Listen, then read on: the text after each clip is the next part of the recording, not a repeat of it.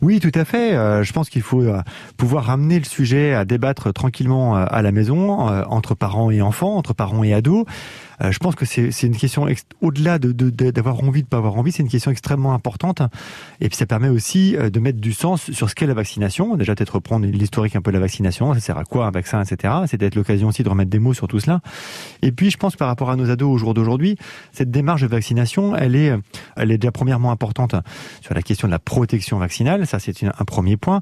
Euh, ça c'est pas trop ma partie à moi, mais elle est aussi importante sur le fait que depuis pas mal de temps et sur surtout dans les premiers temps de cette crise sanitaire, on a fait porter un peu indirectement à nos adolescents euh, la responsabilité de la transmission. On leur a dit que c'était un petit peu de leur faute. Et, euh, les lycéens, les étudiants qui faisaient pas trop attention, qui faisaient un peu trop la fête.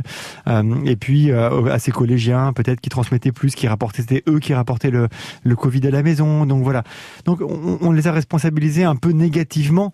donc peut-être qu'à travers cette vaccination là aujourd'hui, à, travers cette capacité à se protéger, donc à protéger les autres, on pourrait leur faire porter du coup plus positivement, euh, du moins les aider à porter plus positivement cette démarche-là, pour eux déjà d'une part en termes de protection, et puis pour leur environnement, bah, c'est important bah, de leur dire que bah, voilà, ton avis a de l'importance, tu as le droit d'avoir peur, tu as le droit d'avoir des craintes, donc peut-être leur expliquer un peu tout cela, et puis bah, de, de, les, de les confronter à leur propre choix euh, de citoyens, et non pas seulement d'enfants, d'adolescents ou euh, de jeunes irresponsables, comme peut-être à un moment donné, ils ont peut-être eu la sensation d'être par, par rapport au discours ambiant.